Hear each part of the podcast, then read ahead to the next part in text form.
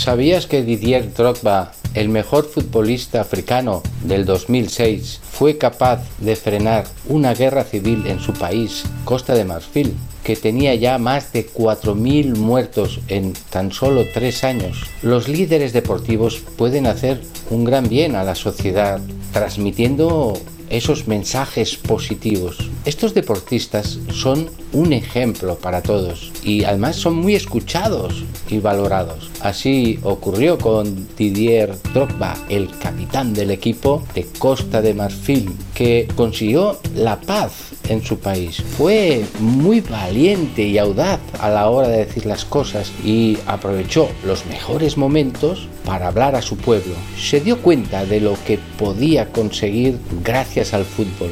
Era una gran responsabilidad y actuó.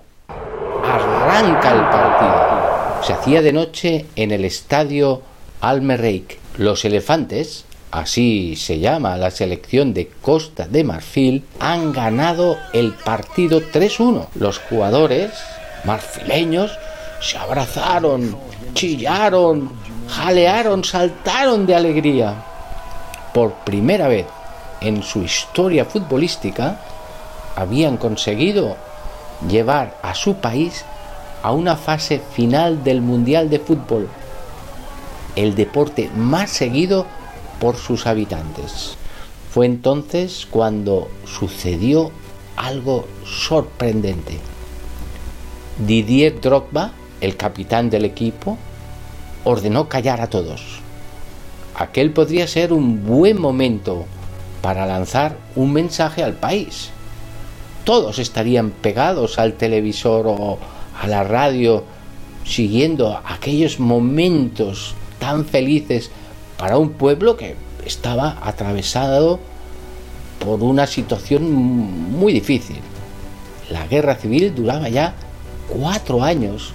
La gente quería la paz, pero los políticos y los militares seguían luchando por el poder. El capitán arrebató el micrófono al periodista que acompañaba al cámara de televisión y comenzó un discurso. Hombres y mujeres de Costa de Marfil. Drogba estaba rodeado por todos sus compañeros del equipo, desde el norte al sur, del centro al oeste. Demostramos hoy que todos los marfileños pueden coexistir y jugar juntos con un objetivo compartido, clasificarse para la Copa del Mundo. Les prometimos que las celebraciones unirían a la gente. Hoy les suplicamos de rodillas, y en ese momento los jugadores se arrodillaron, que os perdonéis los unos a los otros. Perdonad, perdonad. Un gran país como el nuestro no puede rendirse al caos. Dejad vuestras armas y organizad una elección libre. Aquel breve mensaje fue escuchado por casi toda la población y empapó de ilusión por la paz a todo el país. Tiempo muerto. En el fútbol hay violencia y corrupción, pero también hay hombres nobles. Didier Drogba es uno de ellos. Vivió la guerra de su país, sus amigos se mataban unos a otros, los niños llevaban armas en, lugar de un balón de fútbol. Didier tomó decisiones importantes. ¿Qué importa que el mundo entero me admire? Tengo que actuar. El presidente del país y el líder de la facción rebelde también habían vibrado con la clasificación para el Mundial y también habían escuchado las palabras de Drogba. Una semana después de aquel gesto, los dos bandos acordaron un cese a la guerra. Todavía quedaban cosas que hacer para terminar definitivamente con ella y Drogba lo sabía. Así que en el año 2006, cuando recibió el premio al mejor futbolista africano del año, decidió regresar a Costa de Marfil, él vivía en Francia, para mostrar el preciado trofeo. Fue recibido como un héroe y aprovechó el momento para hablar con valentía al presidente del país. improvise. Je tiens à ma façon à, à œuvrer pour la paix en Côte d'Ivoire. Et à cette occasion, Monsieur le Président, je souhaiterais vous demander à, à aller présenter le parlementaire. Il a voulu que la paix revienne dans son pays, donc il s'est retrouvé devant euh, Laurent Gbagbo, le président Gbagbo. Viajó a Bouaké, una de las ciudades que habían sido ocupadas por los rebeldes de la oposición al gobierno, en la que habían instalado su cuartel general. Cuando llegó a la ciudad de los rebeldes, se dio cuenta de que ambos bandos le querían y prometió muy emocionado volver con la selección completa para jugar un partido internacional. Estaba seguro de que el fútbol podía unir a su pueblo. No fue fácil, pero con la mediación de Drogba, las autoridades, tanto políticas como futbolísticas, accedieron por fin a que se celebrara el partido. Estaba claro que no iba a ser un partido de fútbol cualquiera. De pronto sonó el himno nacional. El presidente de Costa de Marfil y el líder rebelde lo cantaron uno al lado del otro. Dropa tuvo el presentimiento en ese momento de que la guerra civil había terminado. Ver a los dos bandos juntos cantar al unísono el himno de mi país fue muy especial.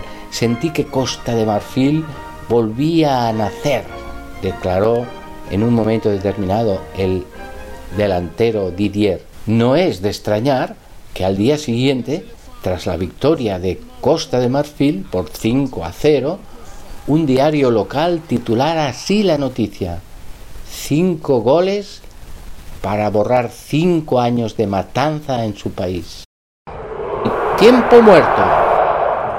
No todos, cuentan, con una, voz, para que se les escuche. Los medios de comunicación escuchan al poder. Los medios escuchan a las estrellas. Cuando tienes la posibilidad de hablar, tienes que decir las cosas por toda la gente que no puede hablar. Didier Drogba, Didi como le conocían sus amigos, es un personaje muy especial. Nació el 11 de marzo de 1978 en un pueblo cercano a Villán, la segunda ciudad más importante de Costa de Marfil. Viajó a Francia de muy pequeño, a los 5 años, para acompañar a su tío Michael Goba, que era futbolista. Ahí empezó su afición deportiva, aunque la verdad es que no pudo acostumbrarse a la vida europea y regresó a su pueblo. A los 12 años, y ya con sus padres, volvió al país galo y comenzó su carrera como futbolista. Primero en las competiciones menores, después en segunda división y a los 23 años dio el primer gran salto de su carrera al ser fichado por el Gingham, equipo de la primera división. A partir de ahí su carrera se dirigió a la élite del fútbol mundial. Olympique de Marsella y Chelsea de Londres, escuadra a la que llegó de la mano de José Mourinho y que se convirtió en el equipo de sus amores, donde logró grandes éxitos y cuajó los mejores momentos de su trayectoria como futbolista. No hay que esconder que tiene un temperamento muy fuerte que se manifiesta frecuentemente en los partidos. En mayo de 2009, en una semifinal de la Champions frente al Barcelona, perdió los nervios y protestó de forma clamorosa al árbitro del partido. Habían sido eliminados en el último minuto, después de varias jugadas muy polémicas en las que los ingleses se sintieron perjudicados. Las imágenes mostraban a un jugador crispado, enfadado, persiguiendo al árbitro y siendo sujetado por sus compañeros. La UEFA le sancionó con mucha dureza. Unos meses más tarde pidió perdón públicamente reconociendo que su comportamiento no había estado bien y contó entonces una anécdota muy entrañable. Mi hijo de 8 años, Isaac, me dijo en casa que había visto el partido con sus compañeros de equipo. Él juega en las categorías menores del Chelsea y que había sentido vergüenza por mi comportamiento, que no había estado bien. Le dije que tenía razón, que nunca más volvería a hacerlo y que él no imitara mi forma de actuar.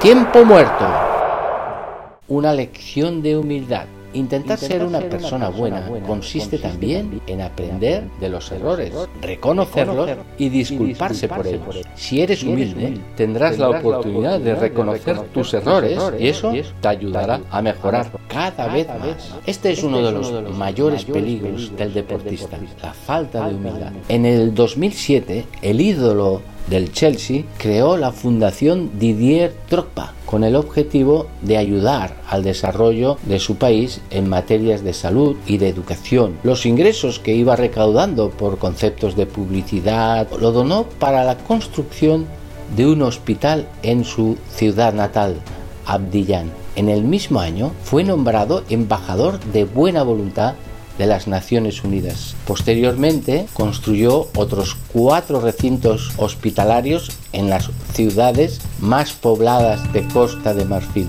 incluida la capital. La única condición era que los servicios a los niños enfermos fuesen todos gratuitos. Otro proyecto que está liderando la organización de Drogba es la construcción de centros educativos en su país y en otros países de África, con la intención muy clara de ayudar a los niños a convertirse en verdaderos líderes de la próxima generación. Hechos como estos hicieron que el marfileño fuera incluido en el año 2010 por la revista Time entre las 100 personas más influyentes del mundo. También en aquel año, el club donde se formó el Levallois decidió nombrar su nuevo estadio como Estadio Didier Drogba. Historias como las de Drogba, por suerte, se repiten en el mundo del deporte profesional. Futbolistas, tenistas, jugadores de baloncesto y de béisbol, ciclistas, contribuyen la mayor parte de las veces de manera anónima a la construcción de una sociedad mejor. Los grandes personajes del deporte se convierten en líderes sociales que, queriendo o a veces sin querer, pueden arrastrar a muchas personas. Drogba es un referente en el mundo que ha sabido ganarse el cariño de su pueblo por su manera de jugar, pero sobre todo por su compromiso social y su lucha a favor de la paz, el entendimiento y la convivencia en igualdad. De vuelta a casa.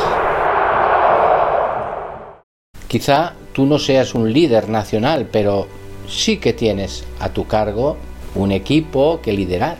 Te das cuenta de la enorme repercusión que tienen tus palabras sobre tus jugadores, las familias y el entorno. Piénsalo y mejora lo que puedas. O tú como jugador también puedes ayudar a tu equipo. Hay muchas guerras que frenar entre tus compañeros o quizá con los equipos con los que juegas. ¿Qué decides? ¿Seguir con la guerra y la violencia en cada partido? ¿O estás dispuesto a cambiarlo por una paz duradera? ¿Vas a seguir siendo un egoísta o vas a hacer algo por los demás? Ya te adelanto que para esto debes conseguir ser un líder en tu equipo. Ser un, hombre, es, más, importante que ser un campeón.